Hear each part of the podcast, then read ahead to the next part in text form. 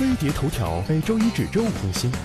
最近，达康书记凭借个人魅力收割无数真爱粉，而达康同款也跟着热潮登上各大购物网站。不管是穿的衣服还是用的杯子，都成了某宝热卖单品。耿直书记从流量担当成功晋级带货男神，明星生猛带货，你被安利了吗？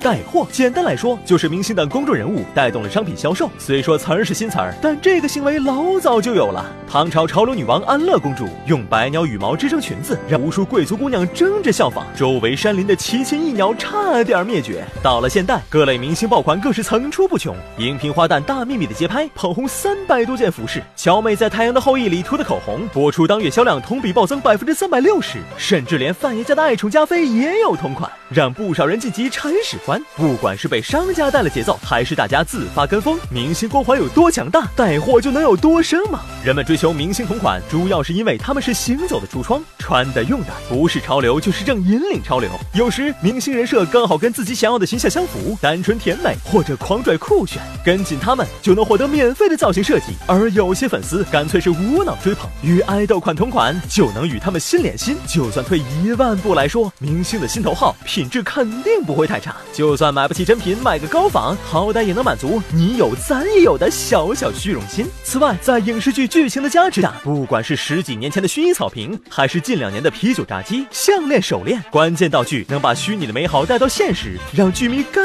愿买单。不过，也有人就图一乐，仙剑神器、聊天铜镜，甚至吸毒明星同款巨流山入手，纯属恶搞。只是花钱买乐没啥，非要件件买进凑热闹，小心掏钱闪了腰。毕竟是吹完就走的一阵风，说不定还没发货，爆款就成旧款了。带货女王杨幂，一个冬天炒热了不止一百件毛衣，但买的人完全找不到大幂幂同款的影子，穿出了自己的 style。真的是隔着手机屏幕，怎么看都好看。到自己这里，不是衣服有问题，就是人有问题。记忆最深的，格蕾丝红毯曾经穿过一套透视装，从头到脚的每一寸肌肤都透着紧实性感。结果被我大天朝某宝借鉴过来后，卖家秀像情趣内衣店的 model，买家秀更像是为了报复卖家发了照片。真是没有对比就没有伤害呀！男生也一样，很多迷妹迷弟痴迷权志龙同款，街拍、演唱会、MV 同款都要收入囊中，但穿成这种效果还晒图片就很尴尬了。